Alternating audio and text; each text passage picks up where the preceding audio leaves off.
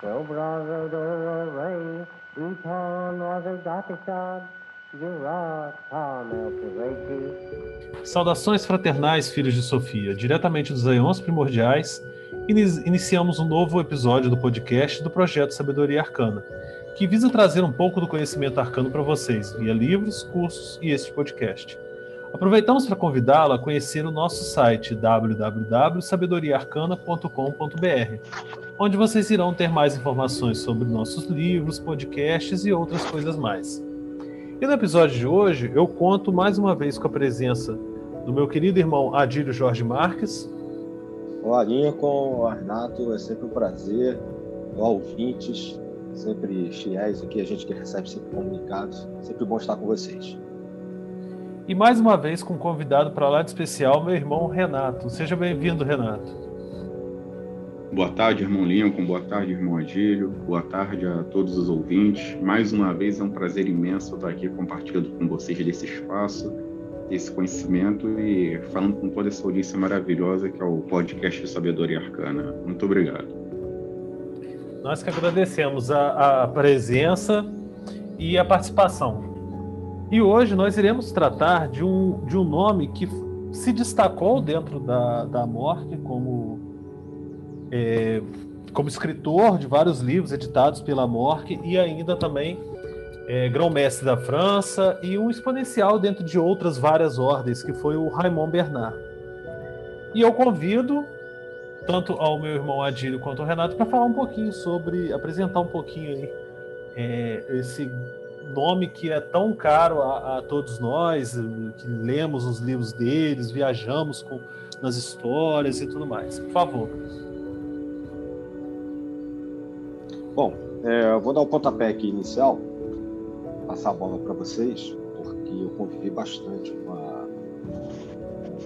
Não só a obra literária, né, que é bem interessante, bem extensa mesmo, né, mais, mais de uma dezena de livros, vários artigos, documentos, textos de divulgação mas também pelo fato de ele ser um expoente no século XX das tradições, eh, das religiosidades, eh, tradições esotéricas, como a gente vem discutindo ao longo desses mais de três anos de podcast Arcana.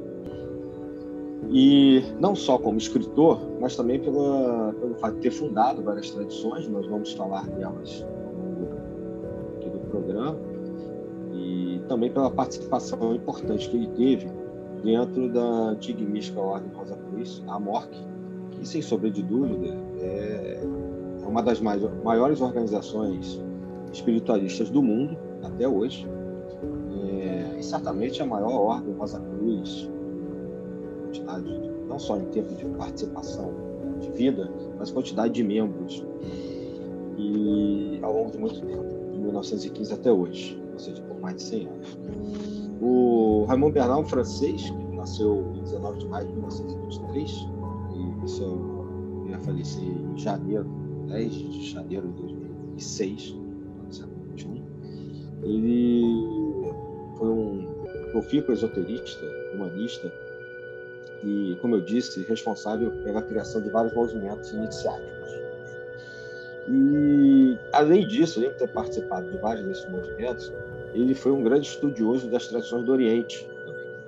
Pode citar aí o hinduísmo, o budismo, a, os drusos, a tradição drusa que pouca gente conhece, os sikhs, e mesmo as tradições africanas.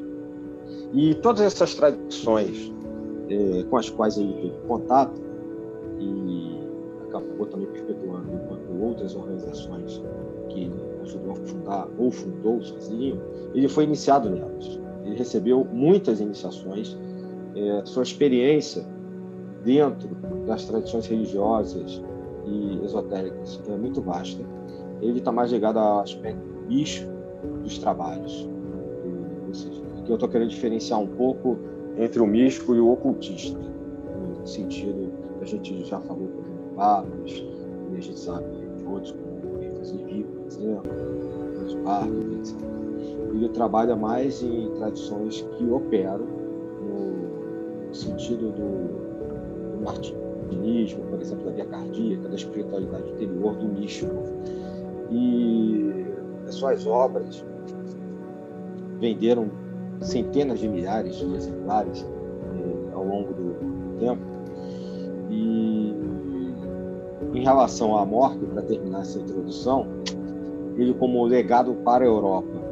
E também grande mestre para a França, do final dos anos 50 até os anos 80, e, e ainda deixando seu filho, Christian Bernard, como praticamente aquele que seguiu o seu trabalho, ele conseguiu fazer com que o rosacrucianismo da Amorque se espalhasse de maneira assim, exponencial pela Europa e pelo Oriente, e isso é um reflexo que se vê até hoje, pela quantidade de membros que a Amorque tem eh, nessas regiões. A, como eu disse, a Amorque é a maior tradição rosacruciana vigente no mundo até hoje, sendo que, como curiosidade, né, que tem, de uma certa maneira tem a ver com Raimundo Bernard por causa do, dos livros, ele fez muito sucesso no Brasil. O Brasil é o país do mundo com a maior quantidade de membros da MORC há décadas, hoje. Não é os Estados Unidos ou a França. E muito desse sucesso da MORC se deve às famosas obras eh, sobre as quais a gente também vai falar mais à frente, eh, essas famosas obras do Raimundo Bernard. Passar a bola aí para vocês. É, o Raymond Bernard sempre, sem dúvida, ele foi uma, uma estrela nessa constelação esotérica, principalmente né, no, no, é, no, campo tanto da Rosa Cruz quanto do, da, das ordens de cavalaria. Vou deixar o Renato fazer as suas, os seus comentários também. Renato, por favor. Opa, é, até pegando um, um, gancho rápido no que o irmão Adilho falou, é, o Raymond Bernard até onde se tem notícia, ele foi responsável por um fenômeno muito interessante que é o seguinte: é, aqui no Ocidente, geralmente, nós recebemos esse influxo de obras, esse influxo de ensinamentos, esse influxo de informações que costumam vir do Oriente. É, ocorre, claro, como não poderia deixar de ser, para o bem ou para o mal, algumas dessas informações aqui acabam sendo é, muito adaptadas a uma visão ocidental de mundo e elas se tornam é, incompreensíveis no sentido de que parece que não encontram um lastro na nossa visão ocidental ou simplesmente são deturbadas, né? Mas a gente sempre recebe esse influxo do Oriente. O Raymond Bernard ele consegue uma proeza de que ele levou uma visão de esoterismo feito no Ocidente pro Oriente. E parte disso se deve justamente ao papel dele enquanto é, grande nome da Amorc na Europa, né? É, como a Dílio bem falou, é, a Raymond Bernard é, tem um papel fundamental justamente para essa expansão da Amorc. E essa expansão inclui justamente em levar essas leituras do Ocidente, essas leituras esotéricas, e até mesmo, me arrisco a dizer, um, um pensar filosófico, um pensar é, esotérico ocidental para o Oriente. Então, eu acho que nesse sentido, Raymond Bernard contribui muito para expandir a, não só a morte para o Oriente, como levar essa visão de esoterismo ocidental, uma filosofia que ele criou, é, também para o Oriente. Assim, acho que é, dos pensadores que nós tivemos aqui, dos esotéricos, é, não sei com relação aos é, estritamente ocultistas, mas com relação aos esotéricos, o Raymond Bernard fez esse, é, digamos assim, esse caminho contrário. Né? Teve contato profundo com é, iniciações do Oriente, mas levou também o Ocidente até lá.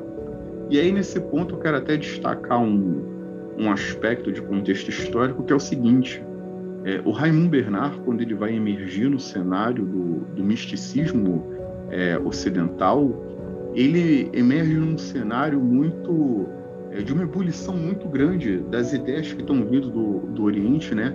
Dessa visão orientalista do, do misticismo. É, foi um momento que começou a chegar por aqui é, as visões que vinham eminentemente da China, eh, perdão, da China não, da, da Índia, né? As visões de budismo, é, o yoga, depois o Bhakti Yoga, é, aquelas, aquelas formas de pensar do Oriente que nós conhecemos bem, né? Vocês já discutiram em outros programas, e que acabaram ganhando releituras aqui. Foram responsáveis por encabeçar diversos movimentos da, da contracultura, como foi o caso do, é, do movimento hippie, só para a gente citar, ficar num único exemplo. É, foi um período que vieram ideias importantes, mas foi um período também que chegou muita coisa deturbada por aqui. E o Raymond Bernard, nesse sentido, ele se destaca porque ele não era só o cara que estava promovendo ideias do Oriente. Ele era o cara que também estava desenvolvendo um sistema de pensamento é, eminentemente ocidental. Ele tinha as leituras dele do Oriente, ele trouxe esse conhecimento para cá, mas ele começou muito a formatar, a formatar uma, uma percepção de esoterismo ocidental que é muito própria da forma de pensar dele. Ele não atua só como um tradutor, ele atua também como um desenvolvedor dessas ideias.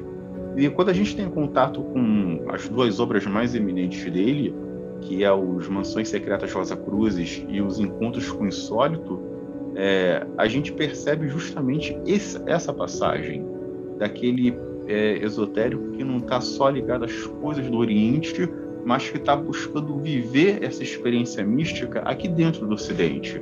É, o Encontros com o Insólito, ao mesmo tempo em que ele traz passagens muito interessantes sobre é, experiências místicas que o Raymond Bernard teve tanto ao Ocidente quanto ao Oriente, ele também vai trazer uma visão histórica, porque esses, é, essas experiências místicas que ele acaba tendo, que ele relata nesses, é, nesses livros, ele está atrelado às experiências históricas que ocorriam na Europa.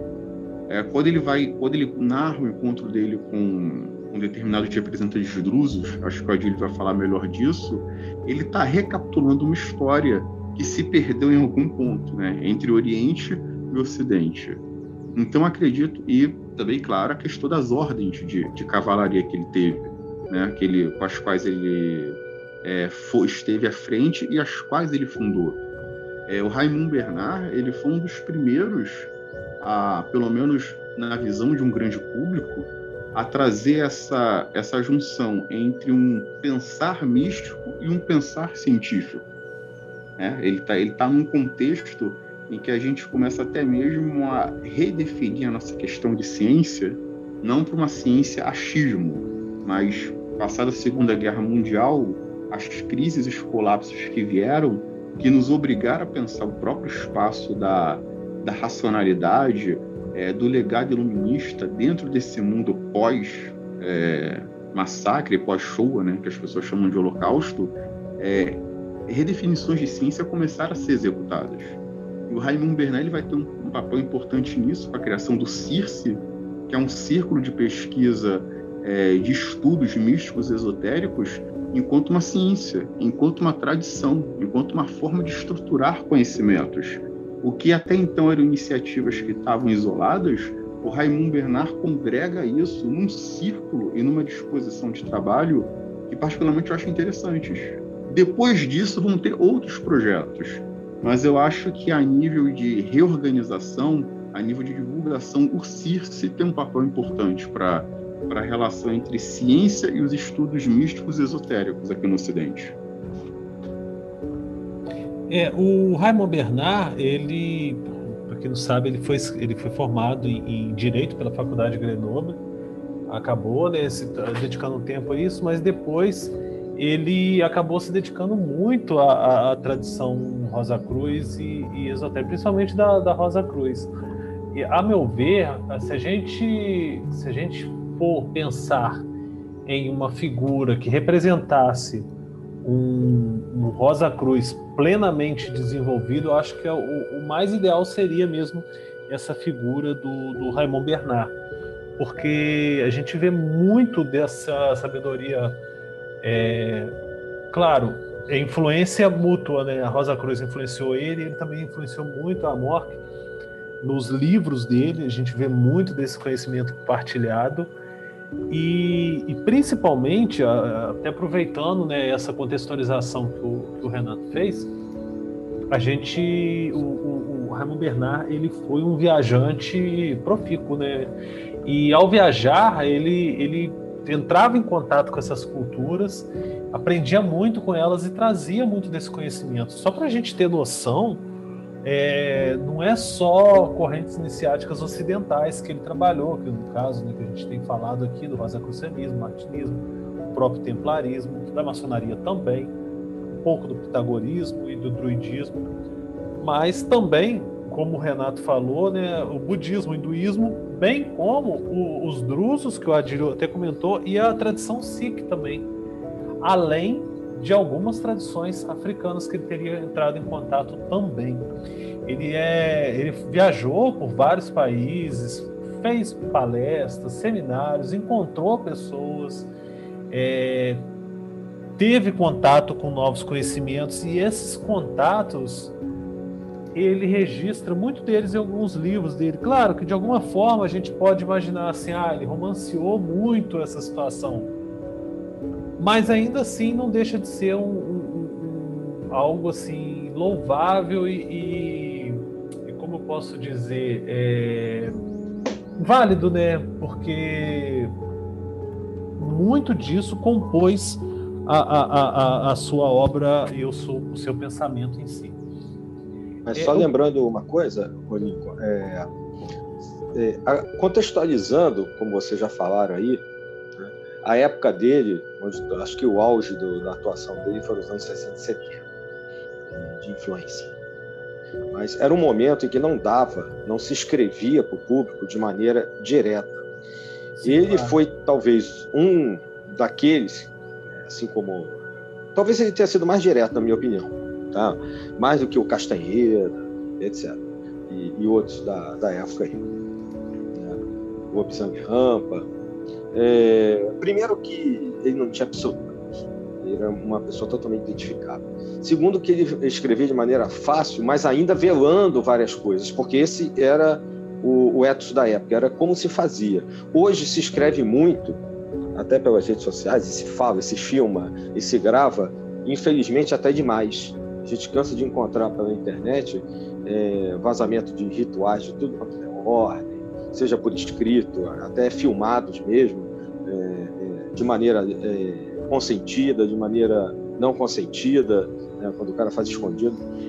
E, então, ele é o fruto de uma época onde ele teve que romancear algumas coisas, mas que, na verdade, os símbolos todos, e um exemplo nisso, disso aí está nos dois livros que são os carros-chefes dele, né? Já citou, é, As Mansões Secretas da Rosa Cruz e Impulso Sólido, é, todos, todas as chaves estão lá.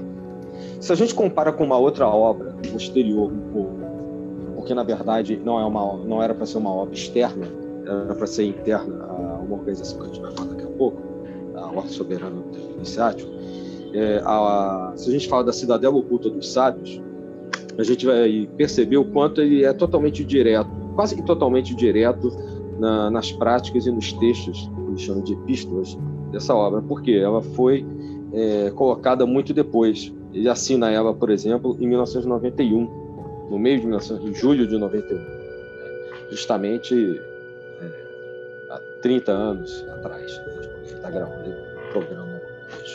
Então, é, já é uma outra forma de escrita, de se passar o conhecimento. Então, só para contextualizar, que nesse embate de culturas, né, como o Renato colocou entre o Oriente e o Ocidente, naquele momento, né, e ainda um momento de transição, decolonização, ainda ditaduras, né, se acentuam depois dos anos, longo dos anos 60, 70 também aqui na, na América Latina e tal, ele consegue mesmo assim, é, e também na África, onde ele tem uma entrada muito grande, ele consegue mesmo assim penetrar essas cortinas de ferro, entre aspas, assim, passar várias chaves importantes do esoterismo. É, eu ia até comentar isso porque muito da obra dele, embora né, seja de certa forma velada e, e, até a gente poderia dizer assim, ah, um pouco romanceada, né, exageradamente romanceada, mas isso é como você mesmo disse, né, é o mal da atualidade hoje é que está tudo muito pulverizado, muito exposto, e isso acaba, acaba né, é, quebrando um pouco do encanto dessas horas, porque na iniciação, quando você entra, você já sabe tudo. Se a pessoa procurar na internet, já sabe tudo. Então, isso quebra muito do encanto. E o Raymond Bernard, ele faz exatamente o oposto. Ele cria esse encanto, né? É, pelo menos isso foi, foi aconteceu muito comigo, de provocar esse encanto, essa essa admiração por aquilo, né? Que não, não, não tinha vivido ainda e, portanto, é, despertar esse interesse. E ao mesmo tempo, ele coloca a, ali algumas informações que são de suma importância. Então, eu acho assim, é, é, a obra dele foi, foi, teve um impacto forte nesse sentido. E, e eu acho que o, o, o, ponto primordial dele, esse tipo de escrita dele, é, embora hoje seja muito mais aberto, eu acho que o, o tipo de escrita dele seria o ideal, porque é aquele que mostra, mas ainda assim tem um véu de, de, de é, de aura mística, de mistério ali, que faz a gente se interessar e buscar aquilo, né? O Adílio colocou muito bem ali essa comunicação direta do Raymond Bernard, e você falou aí da questão do encantamento, né? O Raymond Bernard, ele mostra ocultando, né? Ele mostra o véu, mas ele não levanta o véu. E ao mesmo tempo ele consegue deixar muito claro para quem o lê e aí eu creio que isso é um trunfo dele, eu não sei até que ponto ele fez isso consciente ou inconscientemente, mas o trunfo do Raymond Bernard é que, num determinado momento, ele está escrevendo tanto para os iniciados, de diversos graus, quanto para aqueles que talvez não tenham essa, essa percepção iniciática. Então, ele mostra o véu para o iniciado, o iniciado ele vai saber o que tem é, as possibilidades que podem ter para levantar aquele véu. O importante não é você ver o que está atrás do véu, o importante é você saber como levantar aquele véu. E ao mesmo tempo, para as pessoas que estão de fora dos círculos iniciáticos, elas olham para aquele véu justamente com essa noção da imaginação, do encanto, porque o, o que o Raymond Bernard está fazendo, de certa forma, e eu acho que dos, dos, esotéricos que a gente tem aqui ao, ao Ocidente, dos do Oriente que vieram para cá, ele citou aí o Castanheda, por exemplo, é que o Raymond Bernard ele começa a mobilizar uma série de percepções, uma série de imagens mentais que são comuns a qualquer pessoa, independente de ser iniciado ou não, e que despertam em nós esse encantamento, despertam em nós é, esse poder de imaginação, porque o misticismo e o esoterismo, enquanto ciências do conhecimento, contam também com a imaginação. Né? A gente tem a, aquela distorção um pouco. Um pouco não, né? Eu vou falar que o português, claro, me assumo pelo que eu falo. A gente tem essa distorção muito vazia de um conhecimento enquanto uma coisa estritamente objetiva e extremamente racional. O conhecimento ele também passa por uma parcela de imaginação, de sonho, é, de encantamento, um conhecimento que não encanta, ele vai dar em tragédia. Então acho que o, o Raymond Bernard ele ele desperta conhecimento enquanto ele encanta. E como o Lincoln falou, é, essa essa forma dele de escrever direta, né, de provocar esse encantamento, é muito responsável por, pelo despertar iniciático, mesmo que você não se dê conta. É, eu particularmente também é, me aprecia muito o Raimundo Bernard, não só por essa exposição, mas é que, diferente de muitos, de muitos autores, né, e aí tem um rol imenso que todo mundo conhece algum, o Raimundo Bernard ele nunca se posta como uma espécie de guru, como uma espécie de um cara que está ali é proferido uma mensagem que possa estar acima de todas as outras. Em todas as obras do Raimundo Bernard, ele se coloca como um descobridor, narrando a história do ponto de vista que ele viveu. O Raymond Bernard ele não está contando a história do fulaninho. Não, ele se coloca dentro dessa parábola, dentro, desse, dentro dessa, dessa estrutura romanceada. E eu acho que ele se colocando, ele fazendo às vezes de meio que olhos do leitor, isso é muito importante. É quase né? um flaner, né? Isso, exatamente. Vai planando é, é, ali naquelas horas. É, exatamente. É. É, eu vou. É, ele, ele é o Baudelaire do esoterismo, né? Porque o Baudelaire, quando escreve as obras dele também, tá ali na, naquela transição do século XIX para o século XX, ali na modernidade, ele está se colocando como um flaner dentro daquela modernidade que causa aquele desconforto, aquele sentimento ambíguo. E o Raymond Bernard ele traz isso também, né? Ele, ele é o flaner do, da, do leitor, independente de ser de ser iniciado ou não. Então essa estratégia que ele adota também, essa forma como ele conduz o leitor, e o Adílio, e o Adílio bem colocou, né, de ele, ele não mostra tudo ou não mostra nada e deixa para nossa imaginação, é, isso é um, é, um, é um diferencial, assim, é, ao meu ver. E acho que isso explica muito da, da popularidade do Raymond Bernard, tanto entre os iniciados quanto entre os não iniciados. Né? Lendo Raimundo Bernal, descobri que teve muita gente que nunca botou o pé na morte e já leu Raimundo Bernard, gostou de Raimundo Bernard, achou Raimundo Bernard interessante. Acho que isso, isso diz muita coisa sobre o tipo de mensagem que o Raimundo Bernard quer levar. E, e, vamos falar a verdade, né? Quem nunca sonhou você tá passando na rua, de repente aparece alguém e fala assim, e aí, criança, tá afim de umas iniciações diferenciadas? que é meio que a estrutura do, do, do, é meio que a estrutura da parada dele, né? Que tipo assim, você tá passando do nada, aí você encontra um maluco lá, um guru aí, tá aí criança, tá afim do, da iniciação Não. diferenciada. Aí você, pô. É quase que o It, né? Dentro do, do bueirinho lá, chamando Mas, é. Não, Mas cara. Mas isso, mas isso fascina, mas isso fascina. A gente vigia, demais, a gente viaja demais. ali, fica naquela assim, demais. porra, quando que vai aparecer um. Porque a gente sempre ouve né, aquele adágio, ah, quando o, o, o, o discípulo está pronto, o mestre aparece. Isso o mestre aparece. para Bernard, ele levou isso literalmente. Né? ele, ele concretiza isso, esse sonho nosso assim, de parecer o mestre cósmico lá da parada, Pica das Galáxias, te ofereceu uma iniciação a, uma parada muito louca. Então, e tipo, isso é legal da, da obra dele. E a gente tem, claro, no meio ocultista, a gente já tratou aqui de outros autores, cada autor tem, tem sua, a sua técnica. E, e, e, e a gente tem técnica para todo, todo gosto. Tem aquele que vai lá, bota o negócio lá de cara, mas muda uma chave ou outra para sacanear o rolê. Por exemplo, né, o, o, o Levi. Temos o, o, o, Papos, que já bota ali todo aquele conhecimento esmiuçado, de certa forma e tal. E temos o Raymond Bernard que romanceia a coisa, vai colocando aquilo ali para poder o que encantar a pessoa, é, é, criar laços com, com, com o leitor, né? É, no, ele é muito hábil nisso, escrevendo. Ele escrevendo, ele tem, ele tem essa habilidade. Ele sempre foi reconhecido como um grande escritor. Sim, dentro da dúvida. França e fora. Né? Pela técnica dele, é, ele, ele passa é, técnicas de meditação, de tudo. Né? As iniciações de Ramon Bernard, inclusive, o aproximam é, de dirigentes de países, de presidentes, né, de reinados, não só na Europa como na África, por exemplo. Ele chegou a ser interlocutor quase que um diplomata da França é, nessas interlocuções é, com países é, que estavam se tornando independentes e se tornaram, né, lá na África.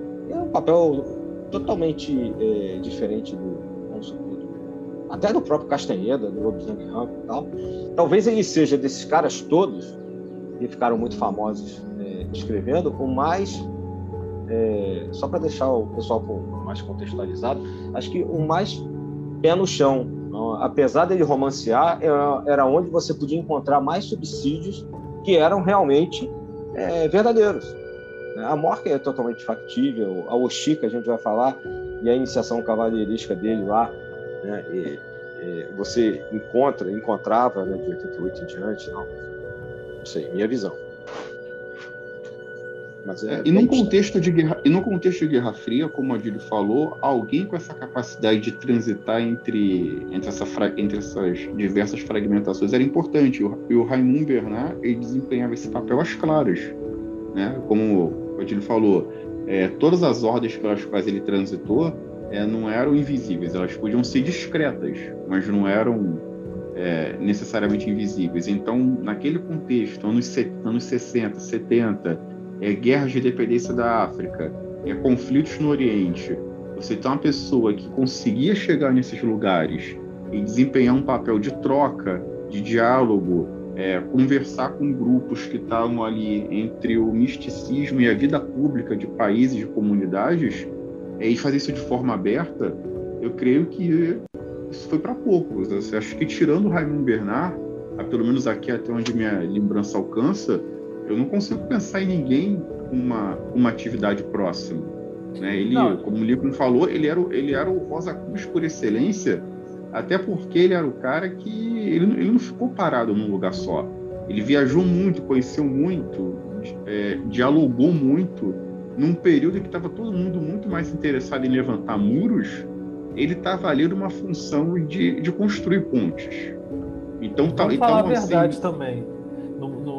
Até é, desculpe te cortar, mas vamos falar a verdade. Se ele botasse as claras mesmo, olha, eu recebi essa iniciação em tal lugar assim assim e os caras estão lá até hoje. Ia chover gente batendo na porta lá pedindo diplominha para botar debaixo ah, do claro. braço. Não porque estava interessado no conhecimento. Que no caso dessas ordens que ele fez parte, que ele teve contato, estavam muito mais. Por isso que ela tem uma seleção. Ele foi o cara que foi selecionado e confiado de receber essa iniciação, do que o contrário, aquele que você vai lá, bate na porta e, e quer a iniciação que é aberta para todo mundo. Não, nesse caso, é, ele fez o contrário. E, e por isso que ele tinha que velar essas coisas, tinha que preservar o nome de, da, da é, podia criar aí, de certa forma, um romance para poder velar o nome da ordem, o local, criar um contexto mais, é, mais romanceado e tal, para poder mostrar isso, algo que ele efetivamente passou. É, e lembrando então, que o nível de iniciação que você está falando, é, é profundo. É profundo. Ele, tá, ele não está falando só da iniciação, por exemplo, de primeiro grau, onde você é recebido nos portais para determinada tradição. É, ele era, uhum. pela experiência que tinha e, e, pelos contatos que ele conseguiu de imediato né, pela grande loja da França, Morque, ele desde cara é, ele conseguiu contato com pessoas é, e a Europa era o berço dessas tradições ocidentais, nas Américas, é, ele conseguiu logo contato com essas pessoas de alto nível e também passaram para ele a iniciação completa, ou seja, você pode representar essa tradição por, por inteiro, como um todo. Não é que ele tenha sido iniciado no primeiro grau né, de uma ordem que tenha três, quatro graus. Não, ele, era, ele recebia a tradição. Isso que tem que ser uhum. pontuado, a tradição como um todo. Então, isso, dos vários, eh, nos vários locais, nos vários contatos que ele teve, como os encontros é, com o Sólido, por exemplo, anunciam, ele estava recebendo a autorização para representar aquela tradição. De uma certa maneira, ele já fazia isso com a morte, né? mas estou falando fora da morte. É, o que é muito diferente de você apenas ter contato com alguma coisa.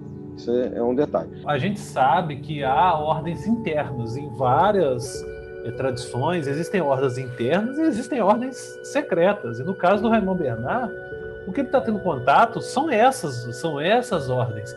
E Sim. é o, o, o, pacote completo, não é só ele iniciar da jornada, não. Eles reconheceram ele como tal, que isso também era muito comum né, na, na, no período histórico dele, de você dar um reconhecimento para uma outra pessoa de uma, de uma outra ordem ou, ou grupo que você entendia que ele tinha condições e, e dava esse reconhecimento de grau para outro, que hoje isso não é tão comum assim mas naquela época já era mais comum. Então, quando ele, a gente fala dessas iniciações propriamente dita é, que ele passou, é, não é a iniciação do, do, do, início da jornada, mas o reconhecimento e a passagem de todo aquele conhecimento, é, daquele arcabouço total de uma determinada tradição.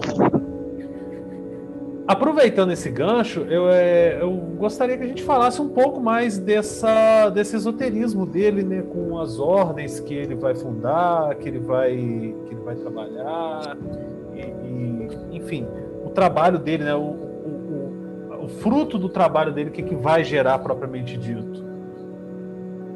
É, a gente já falou bastante aqui da, da morte, né? Acho que é mais ou menos o ponto pacífico e o ponto de partida para a caminhada do Raymond Bernard. Mas, de imediato, eu destacaria né, que ele teve um, uma participação também interessante, principalmente no caso da França e da Europa, na ordem martinista. Ele tinha a delegação para dar todos os graus e representar a, a ordem martinista. E, em especial, a TOM, né, que a gente chama no Brasil TOM, né, tradicional ordem martinista, que é a ordem ligada à morte, que é chamada de OMT tradicionalmente na ordem martinista tradicional eh, fora do Brasil, em especial na França, na Europa. E foi um divulgador do martinismo, um divulgador importante, é, numa época em que o martinismo tinha se perdido um pouco. A gente tem um podcast sobre martinismo, mas no momento em que o martinismo tinha se dispersado, principalmente por causa da Segunda Guerra Mundial. Já tinha sofrido o baque da primeira e depois da segunda, com a França ocupada, a coisa ficou pior. E ele é um dos que ajudam a fazer uma reorganização, principalmente no seio da, dessa OMT, né, da TOM, que hoje, assim como é o caso do Rosa Cruz Santos da Amor, que é a maior ordem martinista em quantidade de membros do mundo, continua sendo. Ele participa disso.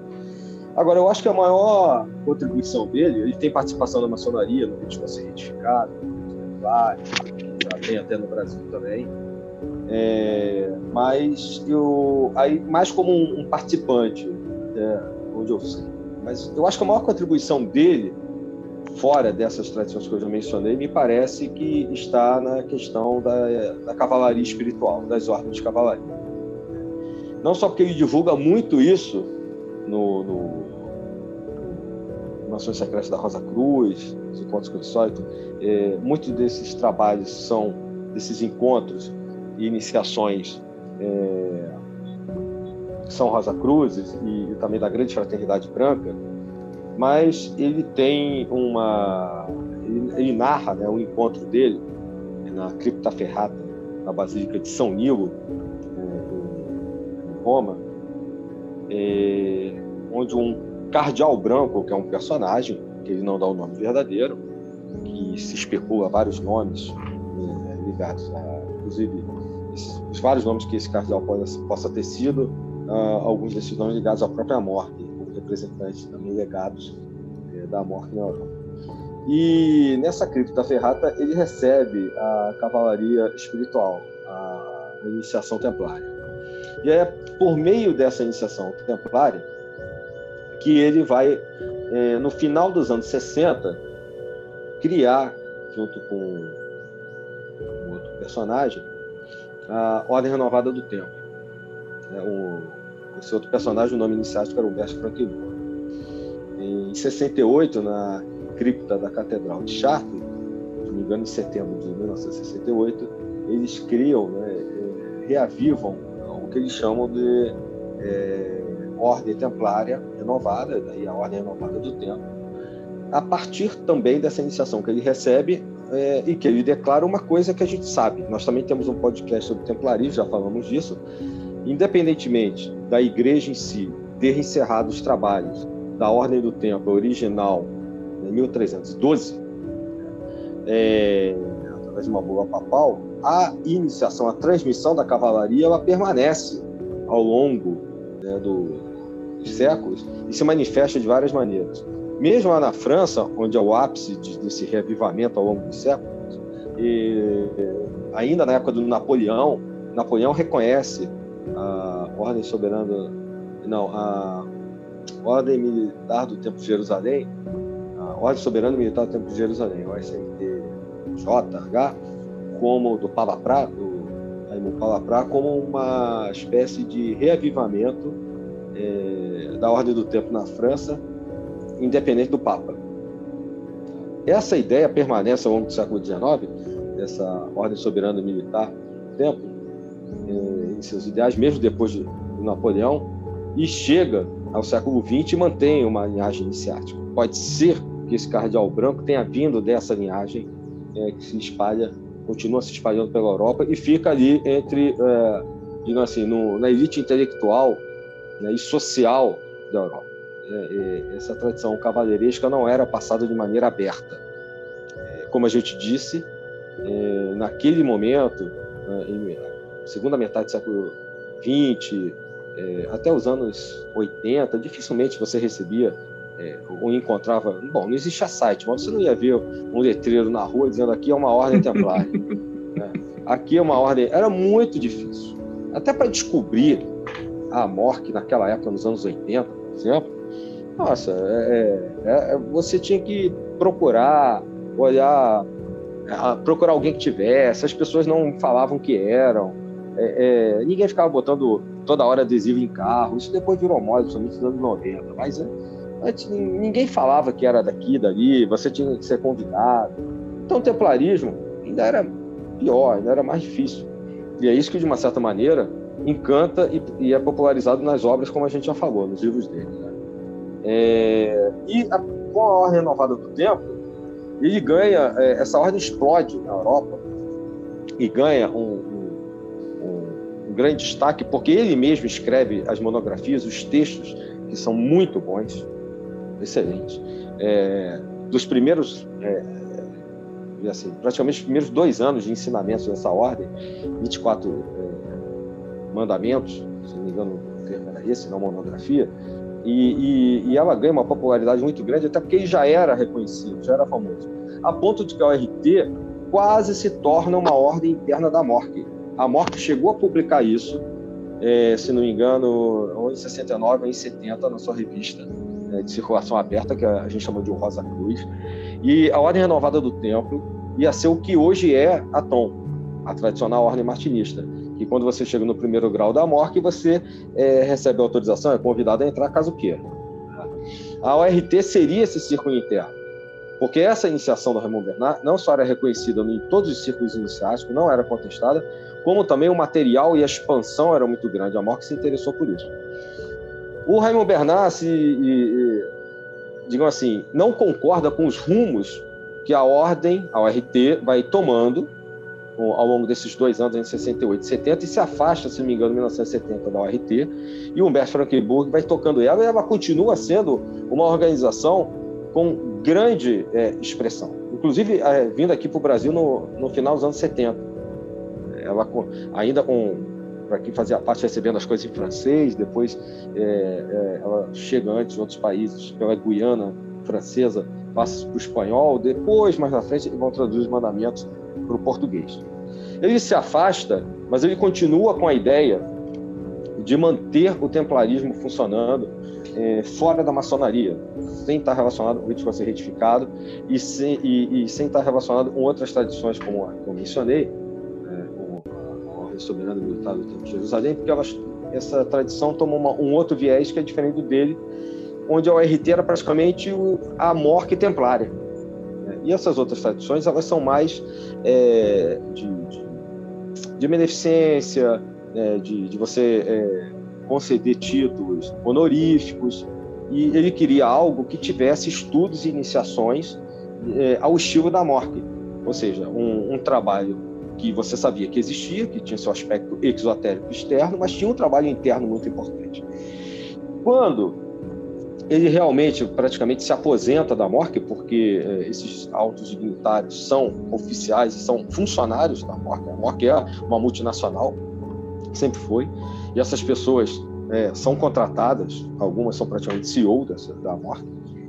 Quando ele se aposenta e é liberado da, da, da no final dos anos 80, coincidentemente também no, no ano 8, em 1988, ele é, ativa o que a gente chama de CIRCES, que na época era chamado de Círculo Internacional de Pesquisas Culturais e Espirituais, como se fosse um braço caritativo externo de uma tradição templária que ele ativa e inclusive de maneira iniciática no Palácio dos Papas em Aquilon, lá na França, que vai ser o OSTI, OSTI, a Ordem Soberana do Templo Iniciático. Depois, com o passar do tempo, ele vai ser o grão-mestre da OSTI, com o passar do tempo, o Circes acaba indo para dentro da, da Oxi, como acontece hoje, é o Oxi que é o, o, braço externo. Sendo que a Ordem Soberana Iniciático, na verdade, é uma ordem pitagórica. Ele consegue pilotar algumas das suas iniciações, como numa casca de cebola, onde a ordem templária é a parte externa, a ordem pitagórica no círculo interno, e ainda uma outra tradição mais velada ainda, a ordem de Melquisedeque, num círculo mais interno, praticamente como se fosse uma iniciação próxima àquele, daquelas que ele narra é, no, nas Nações Secretas, por exemplo, e num livro que eu mencionei, que é muito pouco conhecido, A Cidadela Oculta dos Sábios, que ele escreveu para ser um texto interno da Uxi. Ele não circula na Europa. Acabou circulando aqui no Brasil, não sei se ainda é vendido, por um, pela antiga Gnosis editora, é, de, foi vendido de maneira aberta como um equívoco de, de um membro é, da Oxi, que na época também estava com alguns membros, na verdade, não só um, que também era da Gnose. Mas, enfim, pode ser que quem esteja nos ouvindo aí ache é, essa obra, Cidadela Oculta dos Sábios, que eu recomendo, porque, como eu disse antes, é uma obra né, na qual ele coloca de maneira muito aberta, não tão romanceada, é, algumas práticas nas epístolas, e são práticas esotéricas espiritualistas muito interessantes. Até, por exemplo, radiônica, que é uma coisa que praticamente a morte não toca e que a maior parte das tradições não, falam, e ele trata nesse, nessa obra. Não é uma obra grande. E a Uxi é, continua funcionando, ela pode ter só um número limitado de cavaleiros. Você já entra como cavaleiro desde o primeiro grau, são três graus, um número tradicional da, da, de várias ordens, né? E você vai aprofundando o grau de cavalaria até que você né, consiga, de uma certa maneira, ascender ao círculo pitagórico interno que não funciona no Brasil. Então, infelizmente, as ordens templárias elas padecem de um problema, eu não sei se é kármico ou não, que não é só brasileiro, mas no Brasil, como tudo aqui é bagunça e o templarismo, infelizmente, não foge a isso, é, e a gente já falou disso nos podcasts também, né, é, as coisas aqui acabam tendo muita dificuldade de funcionar e o templarismo mais ainda. É, mas, de uma certa maneira, esse é o grande trabalho que ele deixa até o final da sua vida.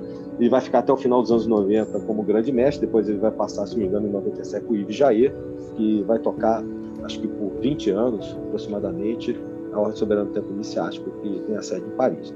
Então, para mim, né, ele tendo participado de um pouco do druidismo também. Ele foi iniciado em tradições africanas, é, entre os drusos. Ele recebeu várias, a gente já falou aqui, várias iniciações. Mas as que ele mais trabalhou na França e espalhou pelo mundo, tirando a, a própria maçonaria, que me parece que ele era mais um membro, assim como todos aqueles expoentes lá da, do século XX na França. Né? E se não me engano, ele era da Opera, que é uma obediência do rito certificado é, menos conhecida, menor, mas que reuniu vários esoteristas na, nas lojas do ritmo certificado, é, muitos martinistas, por exemplo, inclusive martinistas da ordem martinista original do Papos, que era do, do da Opera.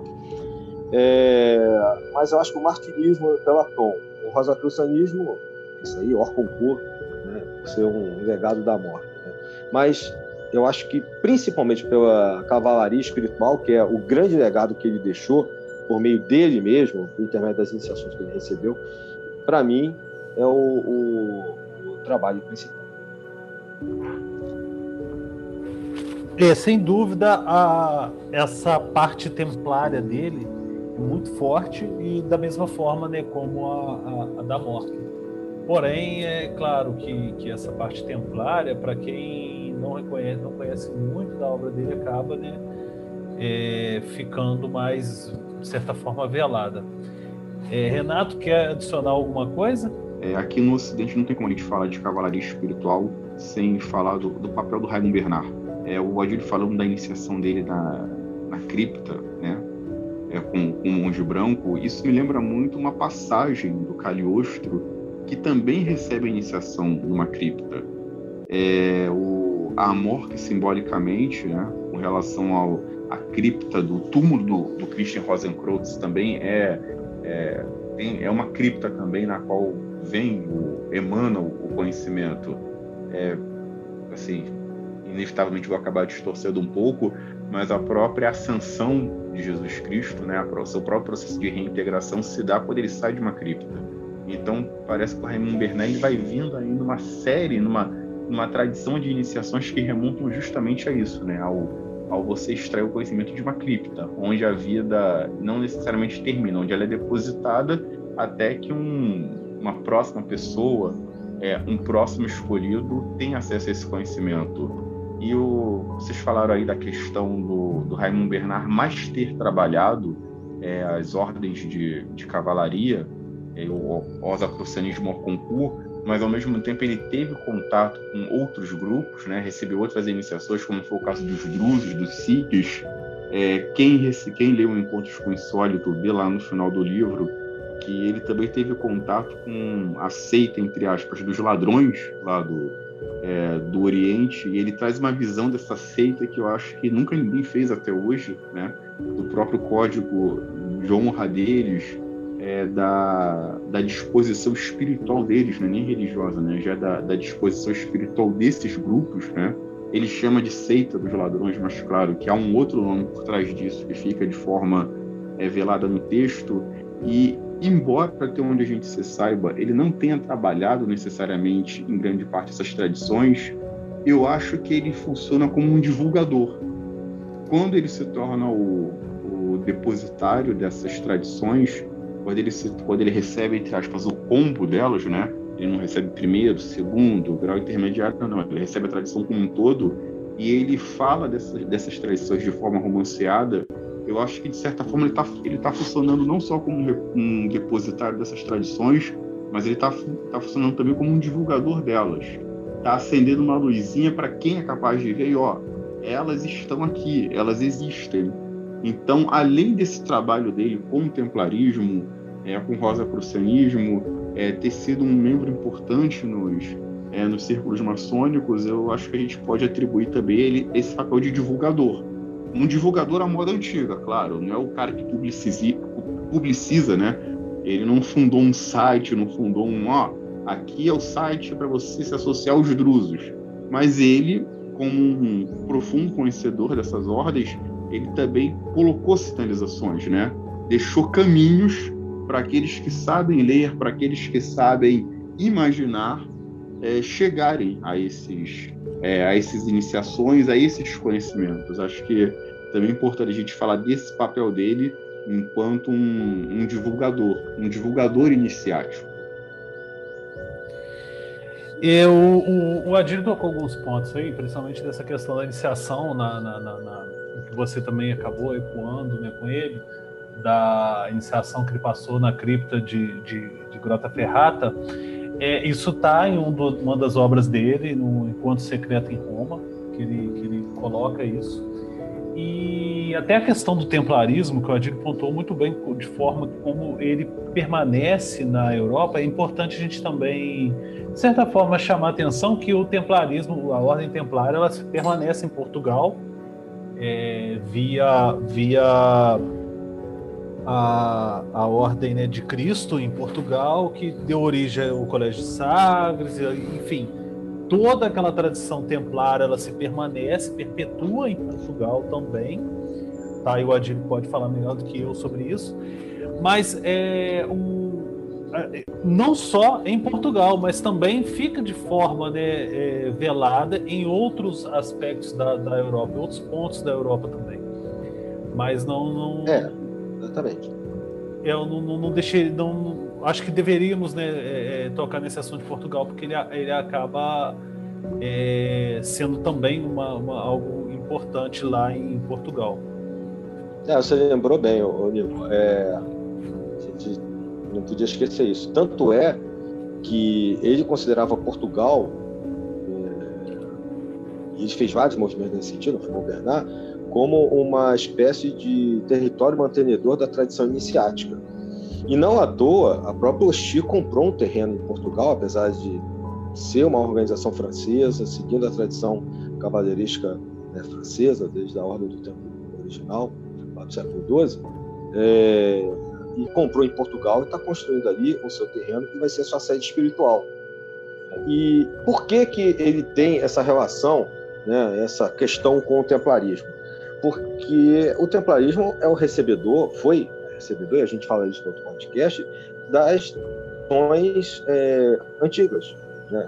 cristãs e pré-cristãs. Né? E por isso também se interessou, é, por exemplo, pelos druidas, né? e pelo, pela questão, não só porque o druidismo, o celtismo é a base da, da Península Ibérica, né? em termos antropológicos, sociológicos e tal, e também da própria França, principalmente nas Gálias, mas também porque essa tradição iniciática que não importa se você vai querer remontar do Egito, como a que fala, né, ou se você vai querer vir um pouco mais na frente, a partir do, da, dos templos gregos, das tradições órficas e tal, de uma certa maneira também ecoa é, ou nasce espontaneamente ou por trocas é, entre os celtas e por eles também se espalha e os templários bebem dessas tradições.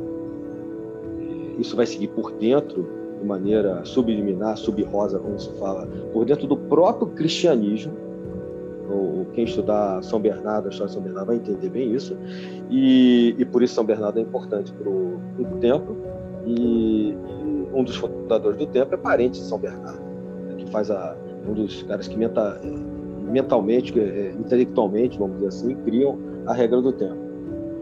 E ele entende isso, ele entende esse movimento. Esse movimento é anterior à, à, à própria lenda do cristão da Rosa Cruz, né, do CRC, do pai Rosa Cruz, né, do Renato mencionou. É, esse movimento que é muito solidificado em quase 200 anos de atividade da Ordem do Templo, ele solidifica isso em várias outras tradições que saem de dentro da Ordem do Templo para manter essa, essa iniciação viva, como a gente já mencionou, e, e se afasta é, de uma tradição da igreja que já tinha também um pouco se afastado é, dessa parte mais iniciática.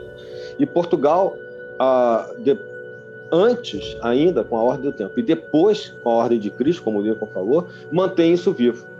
E por isso que Portugal é importante, inclusive até hoje. De uma certa maneira, ele deixa isso claro não só nas obras dele, mas também no próprio movimento que a Osti até hoje faz é, em território europeu. E é por isso que a cavalaria espiritual, a questão cavaleirística é importante, porque ela é um, se não é o maior da antiguidade, é um dos principais vetores para que a iniciação, como a gente já entende dentro dessas organizações espirituais, é, por fora das religiões, das grandes religiões estabelecidas, das religiões do livro, é, o templarismo é o principal vetor. E por ele, é, o rosacrucianismo, como a gente conhece, a alquimia, a maçonaria tardia, né, e mesmo a maçonaria da época, apoiada pelos templários, etc. A gente vê isso nas catedrais, é, refletido nas obras, como Fulcanelli fala nos, nos, seus livros, a gente vai ver isso que o, as catedrais é, são aquelas também que os templários, de uma certa maneira, participaram da sua construção, de uma maneira ou de outra, isso é uma outra discussão, como essa participação, elas refletem essa iniciação, então, e até hoje. E e o Renato falou da questão da, da, da cripta, etc. Acho que foi o Renato que falou. Né? Não à toa que várias iniciações acontecem na cripta da Catedral de Chartres, porque ela é aberta à visitação. Quem for à Catedral de Chartres vai poder é, é, visitar a cripta e, e vai ver ali embaixo a importância, não só vários símbolos iniciáticos, mas a importância que isso tem. Porque a maioria dessas catedrais que a gente conhece hoje, elas foram construídas sobre outros ou antigos locais de iniciação. É, você tem um pedaço lá no, no, fundo da Catedral de Chartres, onde você vê lá embaixo o terreno é, pré-romano, dos pagãos, dos celtas, você vê a construção romana por cima e você vê a construção cristã por cima da romana. E nesse, nesses espaços eram, e ainda acontecem várias iniciações, é que ele escolheu, junto com outros, para criar em 68 a, 68 a ORT, a Ordem Renovada do Tempo, mas também é, não só por ser um, espiritualmente importante, mas porque é um símbolo de manter, de fazer um início, uma iniciação na cripta ali, mas manter também é, é, o vínculo com essa tradição antiga, que é guardada né, pelos templários. E aí nessa cripta você vai encontrar a, a, a Grande Mãe, né, as imagens da, da Madonna Negra, que simboliza justamente desde a antiguidade essa iniciação pelo viés feminino e pelo seio da terra. Por isso que a Madonna é negra.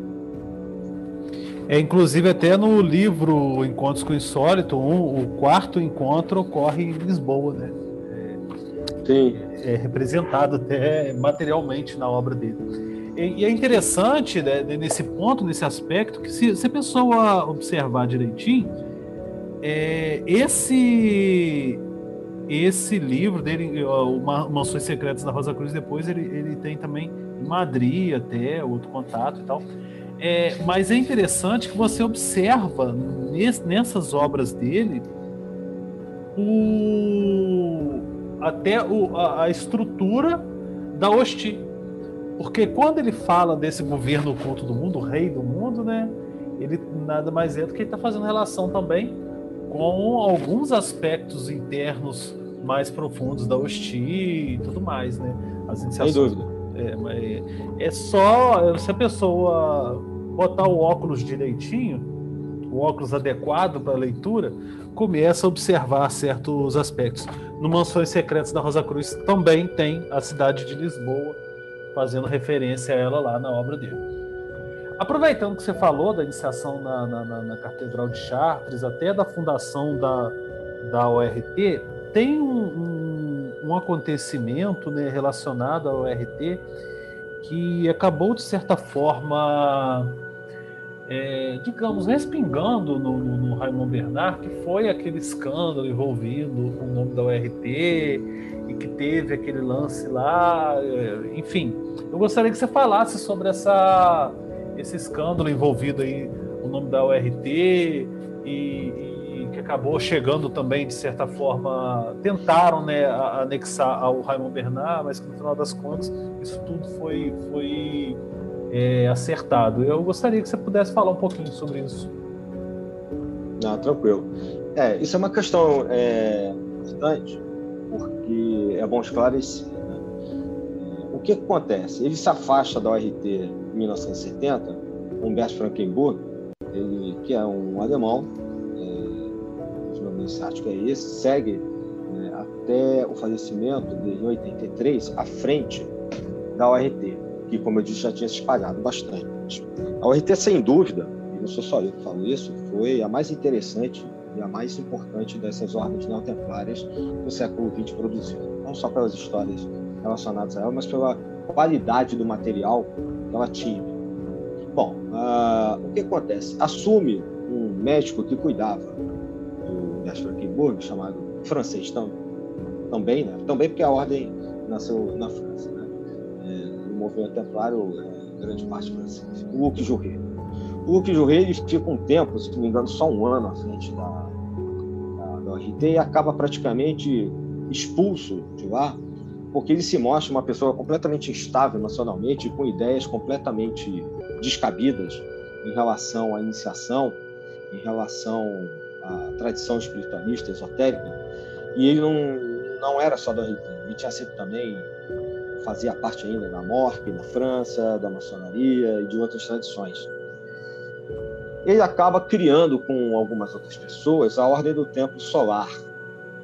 E nos anos 90, mais ou menos 10 anos depois, ele acaba misturando a Ordem do Templo Solar, uma quantidade absurda de loucuras, maluquices, é, cujo pano de fundo, de fundo é um neotemplário é, extremamente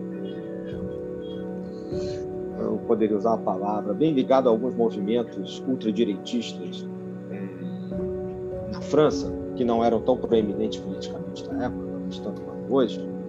E ele acaba misturando dentro da ordem do tempo solar coisas é, ligadas à ufologia, a, a movimentos é, praticamente fascistas ou nazistas, é, deturpação completa da teosofia, da, da filosofia Rosa Cruz, ele pega tudo que ele estudou e ele deturpa. Infelizmente, ele acaba coordenando com outras pessoas uma sequência de suicídios coletivos na Europa também, se não me fala a memória, no Canadá. É, essa, e ele, aparentemente, ele também morre. Por que aparentemente ele, ele comete suicídio? Porque não só era um suicídio coletivo que as pessoas se envenenavam, mas também os que ficavam por último tacavam fogo nos corpos em si mesmos. Então, o que sobrou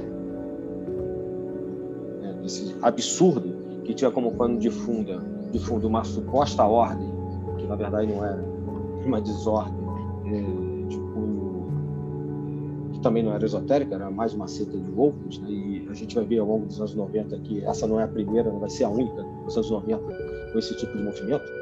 É, é, o que vai acabar acontecendo é que a Interpol porque isso aconteceu em países diferentes, entra na jogada e vai identificar que a fonte daquelas ideias e da, das passagens do Churré pegam não só a Morque, a maçonaria francesa, mas também a Ordem Renovada do Templo em especial, onde ele teria tirado a ideia de templarismo, a neocavalaria e etc. E, é, claro que os movimentos conservadores, em especial na França, a Interpol em si, que parece, e se supõe também, apoiada pela própria, pelo próprio movimento da igreja, das igrejas, não só do catolicismo, mas de movimentos cristãos, eles fazem uma pressão muito grande nesses movimentos esotéricos e todos eles é, são obrigados a todas as pessoas que representam essas ordens ou que de alguma maneira passaram é, pelo ORP são investigados e obrigados a depor a ponto de sair nos jornais não só do Brasil da Europa, né, sair também em, em televisão. Se vocês pegarem, por exemplo, o Globo 1994, numa determinada edição lá, vai mencionar essa história, inclusive citando a ORT. E, o Raymond Bernard, por ter fundado a ORT, acabou sendo investigado e, e, anos depois foi absolvido de todas as acusações, assim como todas as outras ordens pelas quais o Jubi passou, a própria morte, etc. Mas isso foi como um, um furacão no meio é, ocultista esotérico na França, que, por ser um país com uma lei muito dura em relação a, ao, ao laicismo, piorou ainda. Né? Então, por exemplo, determinados membros, como juízes do serviço do Poder Judiciário na França, se eles forem da maçonaria, eles têm que declarar que são. Então, houve uma espécie de caças bruxas por causa desses suicídios coletivos da Ordem do Tempo Solar, que, infelizmente, ao que parece, pelo que eu já pude ver na internet, é, continua funcionando e eu não sei como, deve ser de maneira é, não legal. E isso, infelizmente, praticamente acaba com a RT. A RT é, é esvaziada quase por completo, ela ainda se mantém alguns anos viva na França. De, é, quando o Rei se afasta, quem fica com a RT é a viúva do Humberto Frankenburg e a filha, que mantém a RT viva até mais ou menos 2004, por aí e ela ainda continua funcionando, a ORT aqui no Brasil, até 2007, até dezembro de 2007. Depois, oficialmente, a ORT é fechada no mundo. E, de uma certa maneira, o, Ber, o Raymond Bernard acabou associado a esses movimentos. Né? E, como eu estou dizendo aqui, não há nenhum vínculo, nada, nada no trabalho do Raymond Bernard e, e seus movimentos, né? qualquer coisa que ele tenha participado, tem qualquer relação com o que as pessoas que vieram depois possam ter feito, como foi o caso desse maluco, desse médico homeopata aí, o Jubi. Então, é, provavelmente quem for é, se deparar com a história do templarismo do Raymond Bernardo dos anos 90 vai é, encontrar isso. Da mesma forma que em 1990, dois anos depois de Circes, é, há aquele problema na Mork, né? com o Gary Stewart, o Imperator, que tinha posse em 87, só fica três anos da morte, e, e, ele também sai, há toda uma briga judicial, e ele acaba seguindo um, um outro caminho, um caminho bem complicado, até o sinal, mas é uma outra história, e, e a morte acaba também é, refazendo, que já viria a fazer de qualquer maneira, não foi por causa dele, mas acaba refazendo as suas monografias. Mas muita gente acha, às vezes, que essas coisas acontecem porque lá, quando estoura o problema, já estou citando aqui esse caso de 90, né, da morte, quando o filho do Raymond Bernard acaba imperator da morte, em 1990, Christian Bernard, é, acaba achando que a ordem original participa do, dos devaneios, né, dos desmandos daquele personagem que causa o problema, né, e não necessariamente. Então é bom separar o joio do trigo. Sem dúvida, na década de 90 teve vários casos desses de suicídio coletivo. Eu lembro que teve um que foi até bem divulgado também, daquele por causa do cometa que estava passando o cometa, o pessoal é, promoveu lá, acho que nos Estados Unidos, um suicídio coletivo para poder. É, para poder embarcar na cauda do cometa. É, então, então um, um, de vez em quando, na década de 90, tinha muito dessas loucuras. Renato, quer fazer alguma.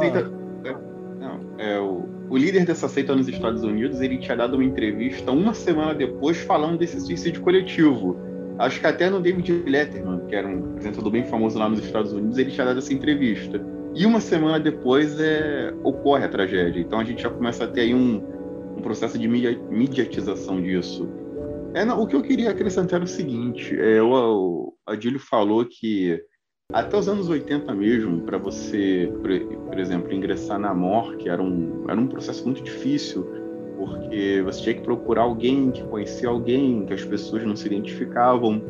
É, eu creio que essas tragédias que ocorreram nos anos 90, relacionadas não às ordens iniciáticas, mas essas pessoas espúrias, né, que distorcem os ensinamentos e fazem esses, esses, esses verdadeiros homicídios, eu acho que muito por causa disso, é, as ordens iniciáticas, como a morte, por exemplo, e outras, elas começaram a se popularizar no sentido de que nós não temos nada a esconder, sabe? Então, eu creio que até mesmo essa essa expansão que a gente vê em muitos movimentos, é, a forma aberta como você fala de determinados movimentos, por exemplo, eu, eu lembro até hoje, primeira vez que eu ouvi falar, por exemplo, de maçonaria foi lá, na, foi lá em meados dos anos 90 que comecei a ver as revistas nas bancas, é, já é, comecei a ver anúncios sobre, é, sobre a morte, né, pinturas, outdoor.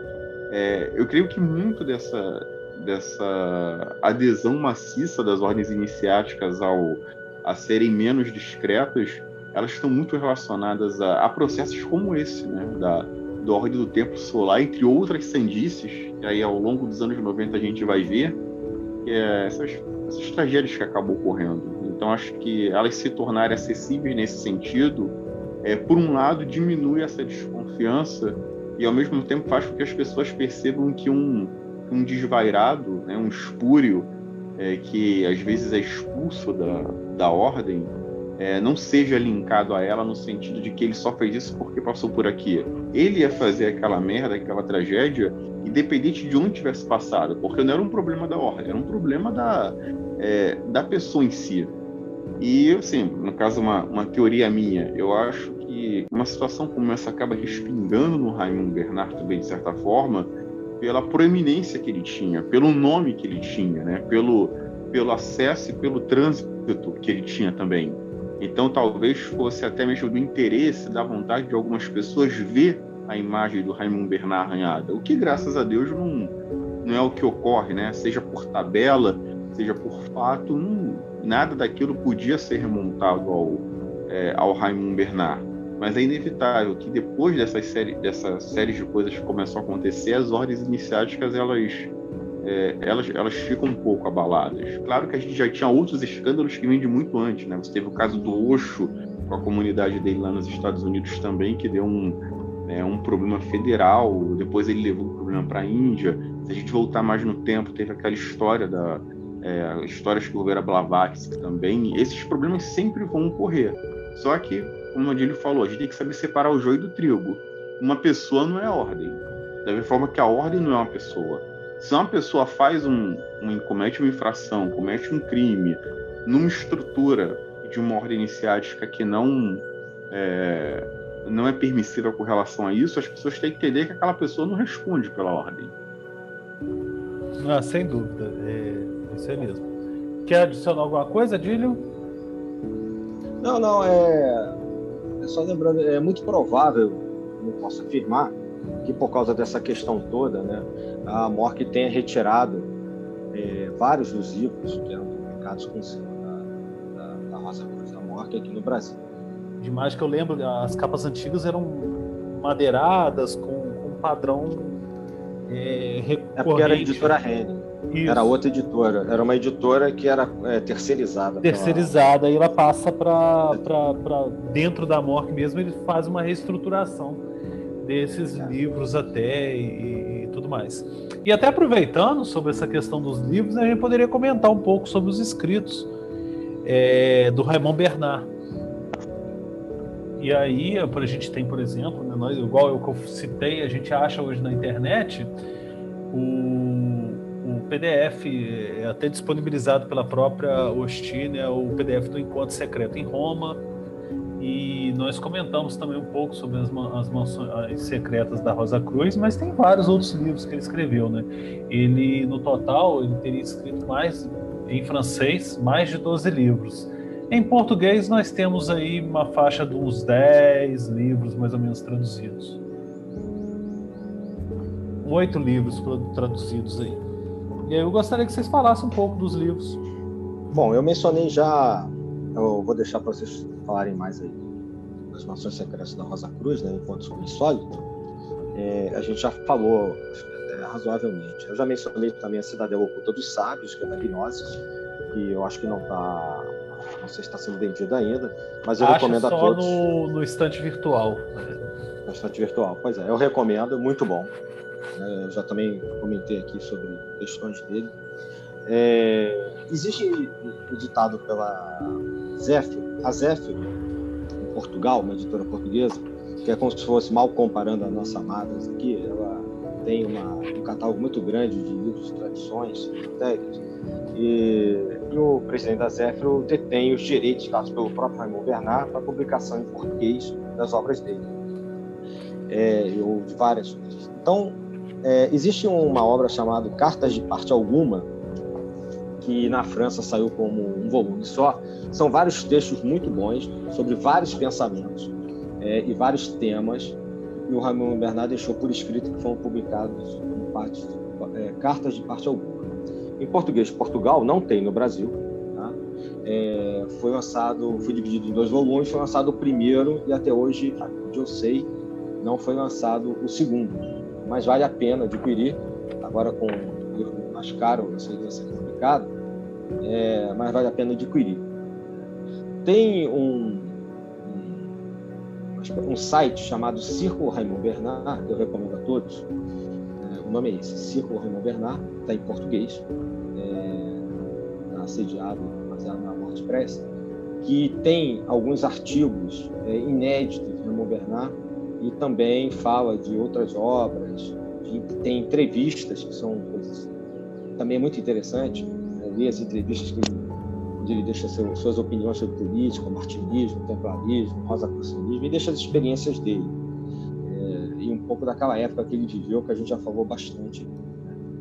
É, alguns dos livros famosos como esse que a gente já citou, As Mações Secretas, Os Encontros com Sóito, na verdade, parece que ele é uma coletânea. Esses livros aqui no Brasil, é uma, é, eles são uma reunião de textos independentes do Raymond Bernard a Zéfiro e a própria Uchi publicaram Encontro Secreto em Roma como texto independente, que parece que a ideia é, original do Raymond Bernard de pequenos livros com temáticas independentes.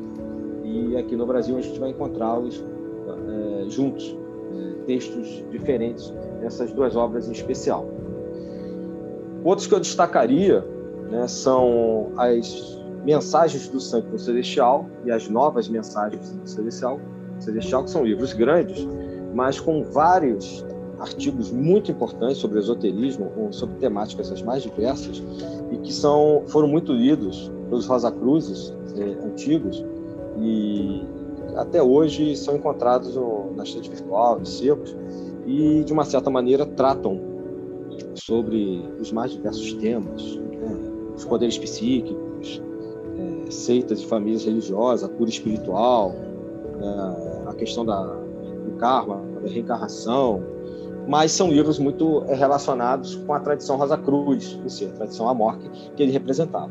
Assim como um outro chamado Fragmentos da Sabedoria Rosa Cruz, é, esse também da, da Rene, claro que todos eles acabam vindo com vários conhecimentos. Então, por exemplo, ele trata aqui da arte da mística da respiração, ele trata aqui, por exemplo, sobre a magia dos números. Então Só vale fazendo... a pena, de uma certa maneira. Só fazendo um adendo desse fragmento da Sabedoria Rosa Cruz, é, é escrito com outros autores, né? É escrito com Sim. Ralph Lewis e Cecil Poole e outros, né? É, a gente é, tem, a, é, a gente tem quatro, é, a gente tem quatro textos dele, alguns do Ralph Lewis, alguns do Cecil Poole, Mickey Roca e aí é só para complementar, mas isso, exatamente.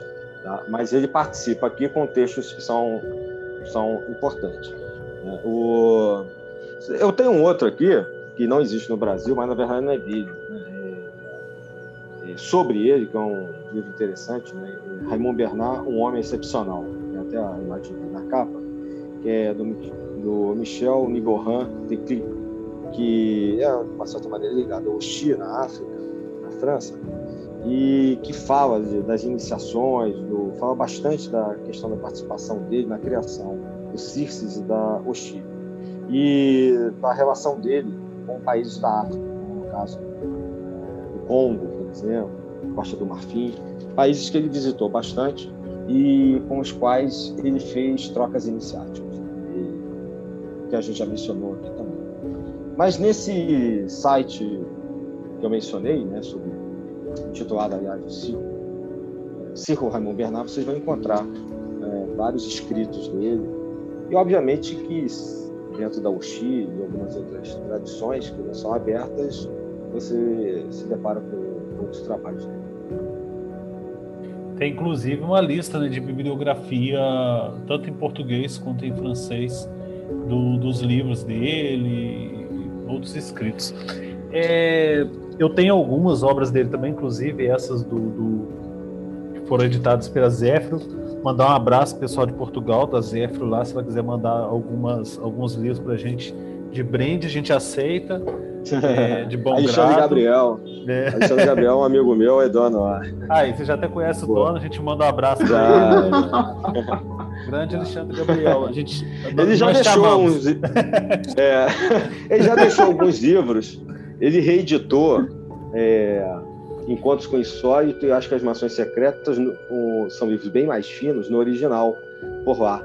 Além de ele estar disponibilizando esse outro que você mencionou aí, né? É, eu tenho Encontros com o Insólito, do, da Zéfiro, eu tenho as Mansões Secretas da Rosa Cruz da Zéfiro e as Cartas de Parte, de parte Alguma, também editada pela Zéfiro. É, a editora Zéfiro é excelente, né? Ela tem, tem vários títulos interessantes. Espetacular. Muito. Eu, eu entro no site lá, fico só sonhando igual cachorrinho olhando para aquela, para aquela negócio de assar frango é, fico babando ali nos livros, né? Mas infelizmente o euro tá, não tá podendo deixando a gente fazer compra. Mas esses livros, até da editora Remos, Renes, né? eu tenho fragmentos da Sabedoria Rosa Cruz, a mensagem do Sangue Celestial e as novas mensagens do Sangue Celestial. E tocar no, no, no nome do, do Raymond Bernard acaba né, evocando memórias nossas do, dos contatos das primeiras vezes que nós lemos, por exemplo. É, o, a primeira vez que eu li sobre o, o Raymond Bernard, eu era, eu era adolescente, tinha lá meus 16 anos, e meu tio era, era Rosa Cruz, mas ele não tinha os livros, né? A gente sabia só que ele era Rosa Cruz e tal, e, e mas ele não tinha esses livros. E uma certa vez na escola, uma professora, é, ela indagaram ela qual era a religião dela e tal. E aí ela falou que, que era Rosa Cruz, porque ela não queria é, falar verdadeiramente qual era a religião dela, e fez aquela propaganda, mas sabia que não era religião. E aí eu já fui logo nela, né? Chamei, conversei com ela, falei assim, não, sei que Rosa Cruz não é religião e tal. Aí eu acabei fazendo uma amizade muito grande. Porque minha cidade é interior, a gente aqui nós tínhamos. Antes dela, dessa professora mudar para Miracema, tínhamos somente três pessoas que eram Rosa Cruzes aqui na cidade. Era meu tio e mais outros dois conhecidos. Então, até isso a gente sabia já, dá para saber, contar nos dedos quem era, quem não era e tal, porque eles tinham aquele grupo, né? E aí ela me emprestava, ela tinha coletânea desses livros da Rosa Cruz, ela sempre emprestou. E um dos livros, assim, que eu primeiro li, que foi paixão à primeira vista que acabou despertando meu interesse para entrar na morte foi exatamente o Encontros com o Insólito e as Mansões Secretas da Rosa Cruz, que era dessa editora da, da Rennes ainda, na, época que ela me emprestou, depois, logo depois emprestou o Zanoni também, e, e, e, por aí foi, né, onde eu já tinha o, o, o, o vermezinho da, da, do interesse, né, aí aquilo ali foi só alimentando ele cada vez mais. E logo depois acabei entrando, né? Quando, é, alguns anos mais tarde acabei entrando na, na, na Mork também. E aí eu queria que vocês compartilhassem também né, um pouco da experiência da, da leitura desses livros dele, que vocês tiveram e tal. Se tiver algum comentário, alguma coisa para fazer, por favor. É, cara, é, minha primeira experiência com Raimundo Bernard foi justamente o Encontros com o Insólito, que foi até o Adílio que me deu de presente esse Encontros com o Insólito. Ele já tinha me indicado é, outros textos do, do Raymond Bernard para eu ler, mas assim, o mais robusto mesmo foi Encontros com o Insólito. E o que me surpreendeu no livro, né, acostumado a ler outras, é, outras publicações iniciáticas que eram menos diretas ou de cunho mais histórico, foi justamente essa questão da, da forma tão direta, tão objetiva como ele passa é, determinados temas. É, no início eu tomei até um susto porque eu pensei, pô, não é possível que ele vá falar disso tão abertamente, não é possível que ele vá falar desse tema é, de forma assim tão, tão explícita. Porque o, os cinco primeiros encontros, né, que ele narra no Encontros do Insólito, parecem passagens de espionagem típicas da Guerra Fria. Você está no avião, senta um SIC do seu lado e começa a falar com você sobre, sobre, os, sobre assuntos iniciáticos. Né? Então, assim, isso parece uma, uma passagem de espião da Guerra Fria. E aí ele vai conduzido ao longo dos encontros. É, Lisboa, Oriente, é, França, se não me engano, tem um, tem um desses também que ocorre na, na Dinamarca. Então, a forma como ele romanceia esses encontros, para mim, foi a, é, foi a grande sacada, porque a gente começa a ler, você não tem aquela carga densa de um livro é, esotérico, filosófico, mas ao mesmo tempo você não tem é, uma, uma passagem de informações que é superficial. Não, muito pelo contrário.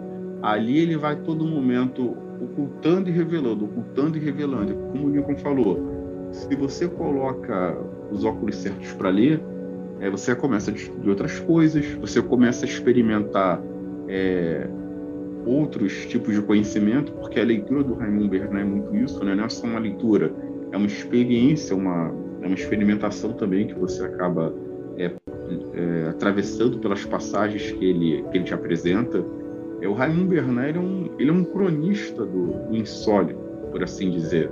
A forma como ele, como ele reúne esses fragmentos do que ele pode revelar e transforma em, em crônicas, em, é, em histórias, em, em, romances, eu acho que isso parte muito da forma como, como a gente é envolvido. E para mim foi, foi muito diferente, porque eu, eu tive acesso a um outro tipo de leitura sobre esoterismo, sobre misticismo que eu não tinha as minhas referências desse tipo de trabalho eram outras. Com o Raymond Bernard, eu acabei tendo uma outra percepção de, é, é de esoterismo. Recentemente, a Morte lançou, relançou né, os, é, os Mansões Secretas Rosa Cruzes, que é, um, que é um livro que, pela forma como ele vai narrando, é, dá a entender que existe uma estrutura ali, uma estrutura de conhecimento, é uma estrutura iniciática, é uma, uma lição de descoberta eu acho também que é, que é importante que se leia. Tanto é que eu tô para reler o Encontros com o Insólito, porque depois de ler as Mansões Rosa Cruz, você sente que precisa voltar aos Encontros com o Insólito. Porque parece que ali você recebe algumas chaves, algumas, algumas lentes que vai te permitir ver o Encontros com o Insólito de outra forma. Eu não, eu não tive contato com outros livros da, é, da bibliografia do Raymond Bernard, mas a, a impressão que eu começo a ter é que quando você relê determinado livro dele, é interessante você voltar a outros e vice-versa, porque parece que de alguma forma essas informações elas estão conectadas, essas informações elas é, começam a te acrescentar algo que você não tinha percebido antes. É, da, assim, da minha parte, é, eu conheci o, o Raymond Bernard no início dos anos 90, mas eu já estava na, na morte no final dos anos 80, já atuava no templarismo. E, na verdade, quando eu li por completo os livros, especial, comecei por esses dois, né? Contos com Insólito primeiro, Mansões da Secretas da Rosa Cruz depois, e assim fui seguindo. É, não é bem a ordem cronológica é, que ele publicou, mas, como a gente já falou, os mais famosos. Ele, de uma certa maneira, só fez é, confirmar em mim fechamento de ideias, que é mais ou menos o que o Renato está falando, entre os ensinamentos da, dessas tradições, Rosa Cruz e, e Templária principalmente, e, e especial de monografias né, da, da Rosa Cruz, fechar essas ideias né, e continuar, de uma certa maneira, a estudar essas tradições, pela forma com que ele colocava, não só didática, mas também é, enfatizando a questão da, da tradição iniciática e das verdadeiras tradições iniciáticas. Hoje em dia, né, passados aí dessa época que a gente está conversando, eu, eu, comecei com isso, né, ver esse material, né, passado esse tempo, é, 30 anos e tal, a gente vê que a superficialidade com que as iniciações são tratadas, de uma certa maneira nós já falamos sobre isso. E o Raymond Bernard, assim como todos os outros escritores sérios, existem vários, a gente não está falando só ele, é, evidenciam é, o respeito e a forma com que você deve tratar isso. Não tão comercial, não tão por troca de iniciações, de medalhinhas, de diplominhas, como infelizmente hoje a gente vê que prolifera em tudo quanto é ordem, é, talvez mais que em lugar nenhum na maçonaria, devido aos seus vários ritos, em que as pessoas só entram para ficar comprando diplomas e adquirindo pseudos graus que não levam a lugar nenhum, além do reforço do próprio ego da pessoa. É, concordo. O, a gente então né, indica, leia Ra Raymond Bernard, gostoso demais. O, Para a gente encerrar, eu gostaria da gente comentasse um pouco sobre esse legado dele, né? É, o que que, o que, que ficou de, de tudo isso até hoje?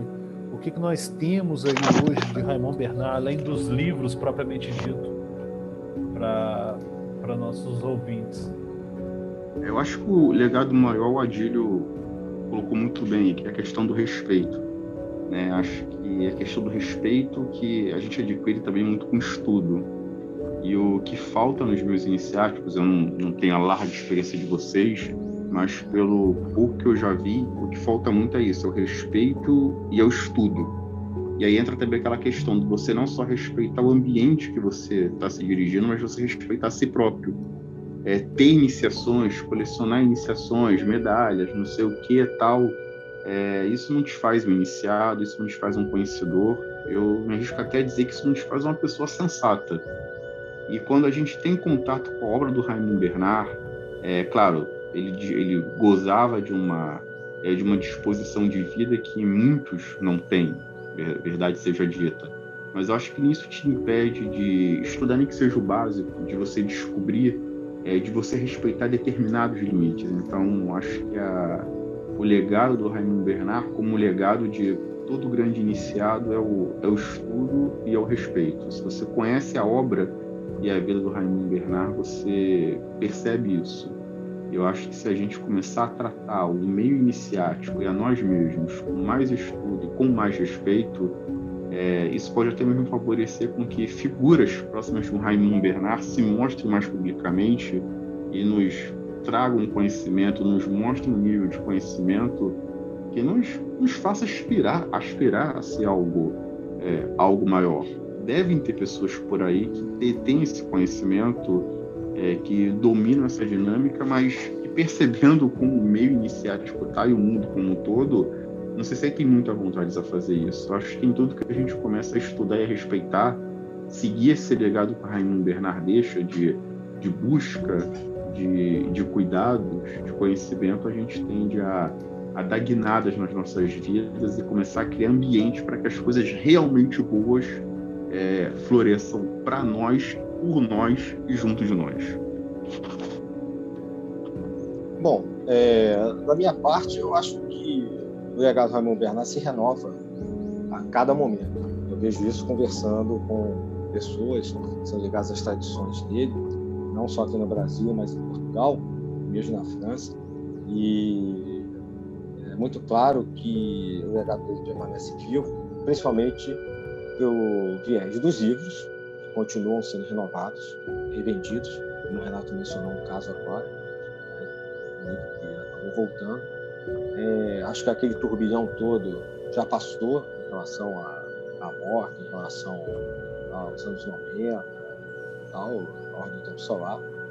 E, e o principal legado talvez seja sejam as ordens, as tradições ainda vivas, né?